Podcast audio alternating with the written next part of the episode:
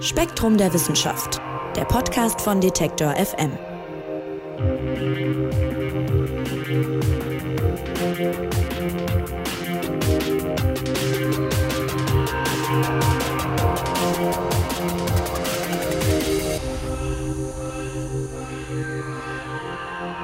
Hallo und herzlich willkommen hier beim Spektrum Podcast. Schön, dass ihr auch diese Woche wieder dabei seid. Mein Name ist Marc Zimmer und ich hatte als Kind neben meinem Bett eine große Karte hängen. Und darauf waren die bekannten Sternbilder, also der große Wagen, der kleine Wagen, Cassiopeia und so weiter, so dass ich eben beim Blick in den Nachthimmel vergleichen konnte, wo denn was liegt. Und was ich da in klein in meinem Kinderzimmer hängen hatte, das gibt's natürlich auch in groß. Forscherinnen und Forscher, die erstellen Karten vom gesamten Weltall. Das ist ein schier endloses Projekt, das Unmengen Zeit und natürlich auch Geld kostet. Und warum das Kartieren des Weltalls aber trotzdem wichtig ist und wie das bei den Millionen von Galaxien, die es da so gibt, überhaupt funktionieren soll, darum geht's im aktuellen Spektrum-Magazin. Und Redakteur Mike Beckers, der soll's uns erklären. Hallo Mike. Hallo Marc. Mike, wie sieht denn so eine Karte vom Weltall überhaupt aus? Also das wird ja jetzt keine aus Papier sein, die man auseinanderfaltet wie so ein, weiß ich nicht, Straßenatlas oder so. Ja, ja, genau. Also deine Karte, die du, von der du gerade erzählt hast im Kinderzimmer, die ist natürlich nicht das, womit Astronominnen und Astronomen heute arbeiten. Also die gewohnten Straßenkarten oder eben auch deine Karte sind zweidimensional, aber das Weltall ist natürlich mindestens dreidimensional. Das heißt, man muss wissen, wie es in alle denkbaren Richtungen aussieht. Also nach oben, nach unten, rechts, links. Und wenn du dir die Sterne am Himmel anguckst, dann sieht das zwar erstmal so aus wie auf deiner Karte im Zimmer, also als wären die alle in einer Ebene, als wären die an eine dunkle Zimmerdecke geklebt. Aber bei zwei Sternen, die am Nachthimmel direkt nebeneinander stehen, da kann der eine in Wirklichkeit ja hunderte Lichtjahre näher zur Erde liegen als der andere. Also du musst irgendwie aus diesem 2D-Bild, dieser 2D-Karte eine 3D-Karte machen. Und das Weltall, das ist ja verdammt groß. Das ist äh, der zweite Unterschied. Das heißt, es ist schon eine Kunst, das überhaupt mal auszumessen. Äh, da kannst du nicht einfach mal so ein paar Vermessungsteams rumschicken, äh, wie auf der Erde, und die zeichnen dir dann irgendwann nach ein paar Jahren eine Karte sondern wir können das ja alles nur von hier aus, von der Erde aus betrachten. Egal, ob das der nächste Stern in ein paar Lichtjahren ist oder eine andere Galaxie irgendwo am, am Rand des sichtbaren Universums, das musst du alles irgendwie zueinander in Beziehung setzen. Und deswegen haben die modernen Karten des Weltalls äh, nichts mehr mit diesen Papierkarten zu tun. Das ist alles digital und 3D und in riesigen Datenbanken inzwischen. Mhm, ja, klingt kompliziert. Äh, jetzt äh, lass uns mal so ein bisschen zum Zweck kommen. Also auf der Erde geht es ja bei Karten in der Regel darum, was zu finden, was ich suche. Also egal, ob das jetzt äh, bei der Urlaubsfahrt ist oder wenn ich, weiß ich nicht, mit Google Maps äh, in der Stadt ein neues Restaurant suche, wo ich hingehen will. Wie ist es denn im Weltall? Also geht es da auch darum, dass meinetwegen ein Raumschiff oder eine Sonde den richtigen Weg findet oder, oder welchen Zweck erfüllen Karten vom Weltall? Also Raumschiffe und Sonden, da reden wir immer vom Sonnensystem. Und da sind wir ja froh, wenn es die überhaupt zu den nächsten Planeten schaffen. Und die Karten, über die wir jetzt reden, die gehen ja noch viel, viel weiter über das Sonnensystem hinaus, quer durch die Milchstraße zu den anderen Sternen, noch darüber hinaus. Es gibt ja aber Milliarden andere Galaxien im Kosmos und soweit wir überhaupt am Himmel mit Teleskopen gucken können, sehen wir überall Galaxien und da geht es dann natürlich längst nicht mehr ums praktische Navigieren, sondern da geht es dann letztlich darum, dass wir versuchen, die Entwicklung des Universums zu verstehen. Also wie sehen andere Galaxien als unsere aus und wie bewegen die sich, wie verteilt sich überhaupt die Materie im Kosmos, wie hat sich die Verteilung im Laufe der Jahrmilliarden verändert. Ähm, weil wenn du weit hinaus ins Weltall guckst, dann guckst du ja auch immer in die Vergangenheit. Das Licht braucht eine gewisse Zeit, bis es uns erreicht. Und wenn die Galaxie sehr weit entfernt ist, dann ist das Licht, das wir heute von ihr sehen, ja eigentlich das Licht, das sie vor Jahrmillionen oder Jahrmilliarden ausgesendet hat. Also es geht immer so ein bisschen darum, wie hat sich das alles entwickelt? Äh, wie können wir so eine historische Karte der Entwicklung zeichnen, äh, bis hin zu den allerersten Galaxien, äh, also zum Zeitpunkt, als es die Sonne und die Erde noch lange nicht gab. Also letztlich geht es nicht ums praktische Navigieren, sondern um die, die allgemeine, fast philosophische Frage, wo kommen wir her, wie hat alles angefangen? Ja, krass. Und äh, es ist so ein bisschen, als hätte so ein Straßenatlas dann plötzlich noch eine Zeitachse, ja. Also nicht nur unten die Legende für Kilometer so und so weit sind so und so viel Zentimeter, sondern eben auch ja eine, eine Zeitkomponente auf einer Karte. Ist ja verrückt, sich vorzustellen. Ja, genau. Das habe ich dir ja schon in ein, zwei anderen Podcast-Folgen erzählt, dass so ein Blick immer ein Blick in die Vergangenheit ist, je nachdem, welche Wellenlänge du anguckst. Das heißt, du kannst bis zu 14 Milliarden Jahren bis zum Urknall fast zurückgucken im Weltall. Das ist schon ziemlich cool. Ja, Wahnsinn. Aber es ist schon kompliziert genug, eine Karte vom Jetzt zu machen wahrscheinlich. Wenn man dann noch eine Karte machen will, die mehrere Milliarden Jahre abdeckt, wird's wird's schwierig. Äh, dann ist es auch kein Wunder, dass es dabei bei der Kartierung des Weltalls, wie ihr schreibt, noch große Lücken gibt. Das hat mich erstmal so ein bisschen verwundert, weil ich dachte, der Mensch guckt ja bereits seit Jahrhunderten eigentlich mit Teleskopen, die auch immer besser werden, in den Himmel rein. Und seit ein paar Jahrzehnten fliegen wir ja auch dahin und machen Fotos mit irgendwelchen Sonden und so. Aber äh, ja, die Lücken ergeben sich dann dadurch, dass du, wie du sagst, das Weltall einfach sehr groß ist und sehr weit von uns weg und wir mit diesen Fotos und Teleskopen gar nicht so weit kommen wahrscheinlich, ne? Ganz genau. Also die Lücken sind quasi überall da, wo unsere Beobachtungsinstrumente nicht gut genug hingucken können. Also das kann ein bestimmter Wellenlängenbereich sein, der nicht so gut zu sehen ist. Aber es ist auch vor allem die schiere Masse an Objekten um uns herum, die es zu beobachten gibt. So ein Teleskop sieht ja immer nur einen ganz winzigen Ausschnitt des Himmels und es gibt Abermilliarden von Galaxien überall um uns rum. Und wenn du die genauen Eigenschaften jeder einzelnen bestimmen willst, dann musst du mit ganz, ganz vielen Teleskopen ganz, ganz, ganz lang hingucken. Also es geht ja nicht nur darum zu wissen, dass da grob in dem Bereich irgendwas ist, eine Galaxie, sondern du willst ja wissen, wie genau die geformt ist, wie die sich bewegt, wie ihr Licht aussieht und das wird ja immer schwerer, je weiter so ein Objekt entfernt ist, weil da muss man immer genauer hingucken, um überhaupt noch was zu erkennen. Und ja, das ist so ein, so ein bisschen wie wenn du in einer fremden Stadt bist und dein Smartphone rausholst und versuchst dich zu orientieren und ein Restaurant zu suchen.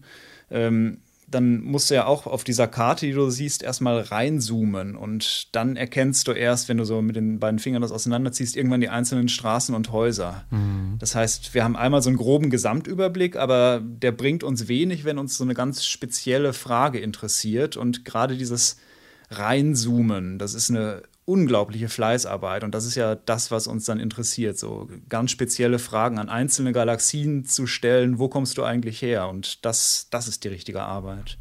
Wie funktioniert denn so eine Kartierung im Weltall rein technisch? Also ich habe dir ja schon äh, gerade gesagt, das ist immer nur so ein ganz kleiner Himmelsausschnitt, den man mit so einem Teleskop sieht. Mhm. Und wenn du dir jetzt vorstellst, du hast ein Teleskop und willst damit das Universum vermessen, dann fängst du erstmal damit an, dass du viele, viele Fotos in viele verschiedene Richtungen machst. Und dann hast du irgendwann alles um dich rum fotografiert. Dann hast du schon mal alle Koordinaten aller Objekte. Aber das ist ja erstmal nur eine 2D-Karte. Also du weißt noch nichts darüber, wie weit die einzelnen Objekte, die jetzt vielleicht im Teleskop nebeneinander erscheinen, eigentlich voneinander entfernt sind. Das heißt, für eine richtige 3D-Karte musst du dann für jedes einzelne Objekt von deinen Fotos noch bestimmen, wie nah oder wie weit das weg ist. Und da wird es dann kompliziert. Also bei relativ nahen Objekten, sagen wir mal Sterne in der Milchstraße, da kann man solche Entfernungsbestimmungen noch relativ einfach machen. Da profitiert man nämlich von der Bewegung der Erde. Die zieht ja im Jahr einmal um die Sonne, also verändert ihre Position relativ zu diesen Sternen.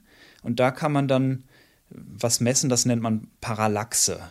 Das ist die scheinbare Veränderung von so einer Sternposition. Das kannst du ganz einfach selbst ausprobieren. Also wenn du ein Auge zukneifst und ähm, mhm. die Hand ausstreckst, Daumen ausstreckst und damit irgendein Objekt anvisierst. Ja, ich mache das mal gerade parallel hier in meinem Büro.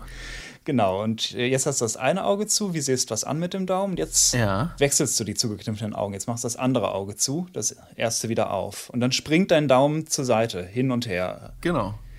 Und genauso springen auch Sterne am Himmel hin und her, wenn sich die Erde bewegt ähm, im Laufe des Jahres. Je nachdem, wo die Erde ist, äh, springen dann die nahen Sterne springen ein bisschen stärker, die weiter entfernten Sterne springen ein bisschen weniger hin und her. Und mit dieser Parallaxe kann man beispielsweise schon mal ausrechnen, das ist dann ganz einfache Trigonometrie, wo diese einzelnen Sterne relativ zueinander und vor allem zur Erde sind. Aha. Und das geht leider nur für nahe Objekte. Je weiter die weg sind, desto schwieriger wird's. Und dann braucht man da noch andere Hilfsmittel. Also da gibt es dann ganz verschiedene Effekte auf den verschiedenen Skalen. Das sind dann zum Beispiel typische Helligkeiten, bestimmte Objekte, die man vergleichen kann. Es gibt in der Astronomie dafür den Begriff der Entfernungsleiter, an der hangelt man sich entlang. Das heißt, man nutzt viele verschiedene Methoden für diverse Abstände und kommt dann allmählich über diese Entfernungsleiter zu den viel weiter entfernten Galaxien und kann dann deren Entfernungen bestimmen. Das heißt, es sind, äh, kannst du dir vorstellen, das sind immens viele Beobachtungen an den Abermilliarden einzelnen Objekten, die man da machen muss, um für jedes einzelne die Entfernung zu bestimmen, das mit verschiedenen Effekten zueinander in Beziehung zu setzen. Also das ist ein Wahnsinnsaufwand. Und dann hat man aber am Schluss eine 3D-Karte. Was ich mir auch super kompliziert vorstelle, ist einfach, dass ich, äh, anders als hier auf der Erde, wo die Sachen, die man kartieren will, ja in der Regel an einer an Ort und Stelle bleiben. Also Flüsse, Straßen, Berge, die bleiben ja da, wo sie sind. Aber im Weltall oder verstehe ich das falsch? Da bewegt sich doch irgendwie alles. Also das, wie soll man das denn irgendwo einzeichnen? Das verstehst du völlig richtig. Also es bewegt sich alles im Weltall und das ist in der Kosmologie sogar eigentlich ein ganz wichtiges Werkzeug, weil da kann man dann äh, die Rotverschiebung dieser einzelnen Objekte bestimmen. Ähm, hinter dem Wort steht die Ausdehnung des Weltalls selbst. Also der Kosmos expandiert ja ständig und deswegen bewegt sich alles um uns herum tendenziell von uns weg. Und zwar umso schneller, je weiter es entfernt ist. Und äh, dabei wird das Licht gestreckt, das uns von diesen Objekten erreicht. Das heißt, die Wellenlängen werden umso rötlicher, je weiter die Galaxie entfernt ist. Das nennt man dann Rotverschiebung. Und wenn du dir so ein Spektrum von einem Himmelskörper anguckst, Galaxie, Stern, irgendwas, dann kannst du in diesen Wellenlängen, die du dann siehst, markante Emissionslinien, Absorptionslinien, also bestimmte Eigenschaften ablesen und die sind dann entsprechend der Geschwindigkeit verschoben. Das heißt, eigentlich ist die Geschwindigkeit sogar ein ganz praktisches Hilfsmittel und das ist nicht nur wegen der Ausdehnung des Kosmos äh, gibt es diese Rotverschiebung, sondern die gibt es auch wegen der Eigengeschwindigkeiten der Galaxien. Das heißt, vielleicht fliegen zwei aufeinander zu oder zwei fliegen voneinander weg und das addiert sich dann zu dieser kosmologischen Rotverschiebung. Das heißt, die Bewegungen an sich äh, sind nicht so das Problem, wenn du diese Effekte rausrechnest und genau die Rotverschiebung jedes Objekts vermisst. Aber das musst du halt machen. Aber ist es nicht trotzdem dann so, wenn ich jetzt heute ein Objekt in dieser Karte eintrage, ist es morgen schon nicht mehr aktuell, weil es schon nicht mehr da ist, wo ich es eingetragen habe? Oder können diese Karten das auffangen? Also du kannst es natürlich in einem gewissen Umfang rausrechnen. Also ich habe ja gesagt, ein Blick ist immer ein Blick in die Vergangenheit und du siehst eigentlich kein Objekt so, wie es jetzt gerade ist. Also die Sonne ist ein paar Minuten alt, beziehungsweise das Licht, was du jetzt von der Sonne siehst, ist ein paar Minuten zu uns gewandert. Der nächste Stern ist schon ein paar Lichtjahre weg, das heißt, das ist schon ein paar Jahre alt. Und äh, da kommst du dann zu Millionen und Milliarden Jahren. Also du hast nie ein wirkliches Bild von dem, wie es jetzt gerade ist. Ähm, weil das ist überhaupt ein ziemlich schwieriger Begriff in der Raumzeit. Was ist, was ist eigentlich jetzt? Ähm, weil alles ist ja relativ.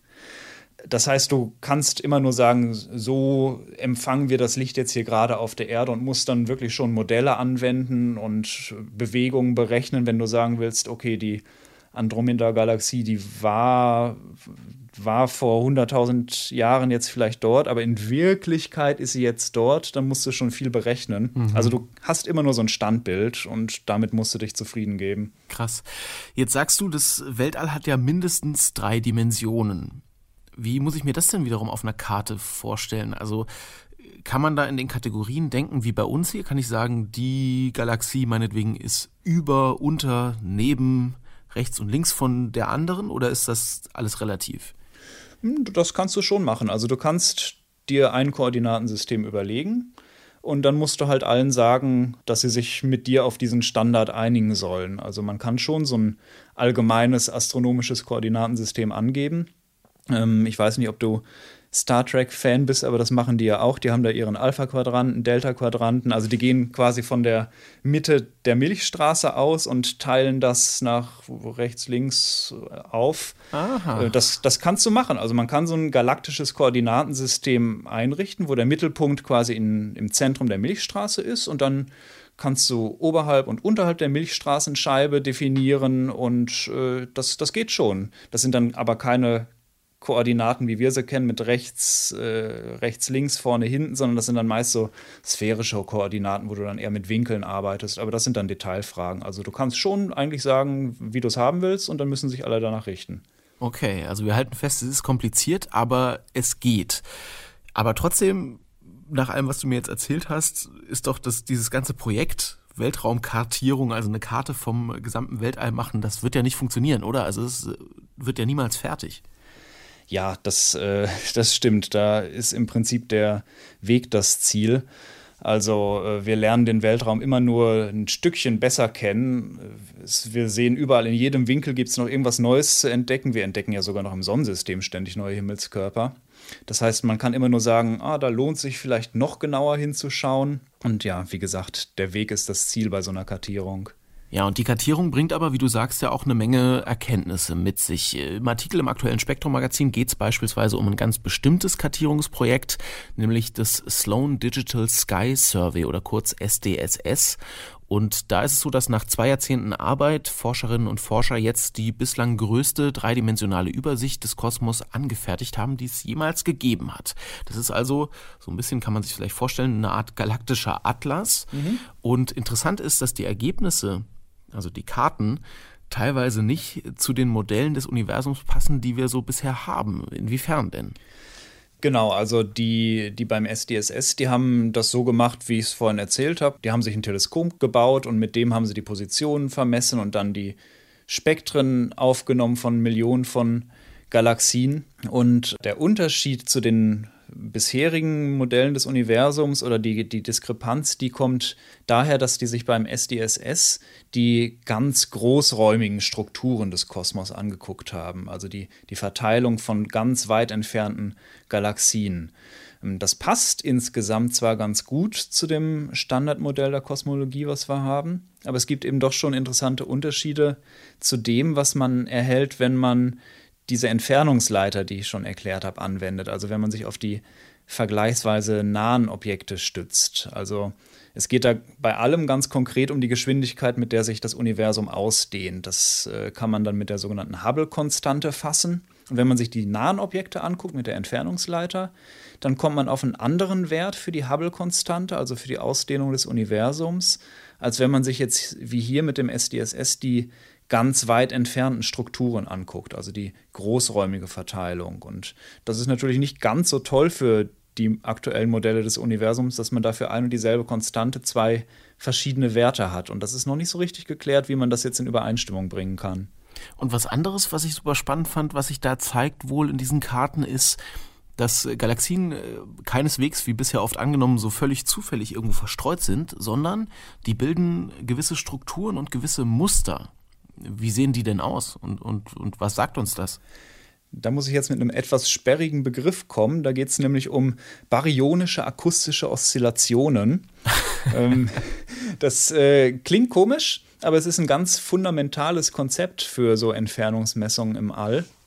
Und bei diesen baryonischen akustischen Oszillationen, da geht es um Schwingungen, die kurz nach dem Urknall in der Materie angestoßen wurden. Also es gab kurz nach dem Big Bang äh, ein bisschen dichtere Bereiche. Also es war nicht alles völlig gleichförmig verteilt und in diesen dichteren Bereichen, da ist die Materie durch ihre eigene Schwerkraft langsam zusammengeklumpt.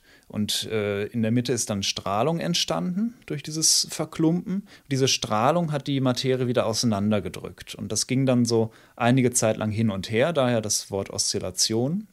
Und der Punkt äh, bei diesen ganzen Untersuchungen ist jetzt, dass sich das Universum irgendwann so abgekühlt hat durch seine Expansion, dass die Strahlung zu einem bestimmten Moment von der Materie getrennt wurde. Und dann konnte sie nicht mehr auseinanderdrücken. Und diese Schwingung, die ist dann in dem Moment quasi überall im Weltall eingefroren worden. Und zwar in Form von so kugelförmigen Wellenfronten, äh, so Materiewellen, die es eben zu diesem Zeitpunkt gab. Und die sehen, wenn man es heute anguckt im Weltall, haben die sich in so ringförmigen Bereichen niedergeschlagen. Also aus dieser Materie wurden dann irgendwann ähm, Sterne und aus den Sternen, die haben sich dann zu Galaxien gesammelt, aber alles immer so in diesen leicht ringförmig angeordneten Tendenzen.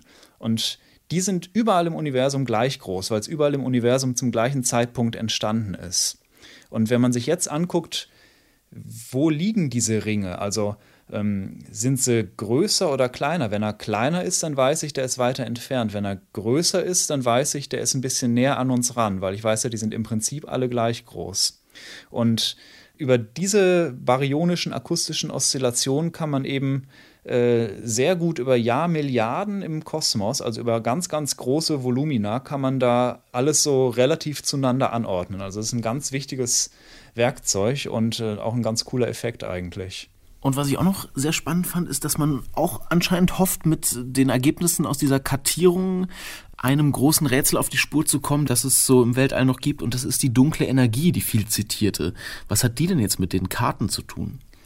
Also die dunkle Energie, das ist ja erstmal das, was den Kosmos auseinandertreibt. Und die heißt deswegen dunkel, weil wir eigentlich keine Ahnung haben, was genau das ist. Wir wissen nur, der Kosmos expandiert, aber wir wissen nicht genau, was ist jetzt eigentlich die Ursache. Und deswegen versuchen die Leute, die Geschwindigkeit dieser kosmischen Expansion, also den, den Wert der dunklen Energie, zu verschiedenen Zeitpunkten während der Entwicklung des Kosmos zu messen. Und dann hoffen sie, dass sie daraus ein bisschen mehr über die Natur von der dunklen Energie erfahren. Und jetzt kann man mit diesen Entfernungsmessungen aus den baryonischen akustischen Oszillationen die kann man jetzt mit den Geschwindigkeitsmessungen aus der Rotverschiebung von den zugehörigen Galaxien kombinieren. Also man kann dann genau sagen, äh, nicht nur wo der Abschnitt des Kosmos äh, liegt, den man da betrachtet, sondern man kann auch sagen, wie schnell er zu den entsprechenden Zeitpunkten war. Und das kann man dann eben mit der Theorie zur dunklen Energie vergleichen. Also dann kann man sagen, äh, entweder das stimmt im Großen und Ganzen alles mit der Theorie überein oder da gibt es gewisse Abweichungen in den Geschwindigkeiten von den Galaxien, wo man eigentlich von der Theorie her was anderes erwartet hätte. Und äh, dadurch, dass man das jetzt beispielsweise eben mit dem SDSS macht, äh, versucht man dadurch so ein bisschen besser der dunklen Energie auf die Spur zu kommen und zu gucken, wo passt das Modell noch nicht ganz zu dem, was wir messen. Äh, insgesamt ist es schon so, dass es relativ gut zueinander passt, aber wie eben bei der Hubble-Konstante gibt es da so kleine leichte Diskrepanzen, wo vielleicht ein bisschen spannende Physik hintersteckt. Hm, und wo vielleicht noch ordentlich was, was rauskommt. Also dieses SDSS-Projekt hat ja jetzt praktisch eine riesige dreidimensionale Karte des äh, Kosmos vorgelegt und da drin stecken wahrscheinlich schon ganz viele Erkenntnisse, wie du gerade beschrieben hast. Und unterdessen geht das auch direkt weiter. Also sie machen direkt, arbeiten sozusagen an der nächsten Erweiterung der Karte. Was ist denn da in den kommenden Jahren abschließende Frage noch so geplant? Genau, also ich habe ja schon gesagt, der Weg ist das Ziel. Also am Ende geht es einfach wieder um noch mehr Daten. Also in der letzten Phase vom SDSS, da waren es zwei Millionen Spektren von Galaxien.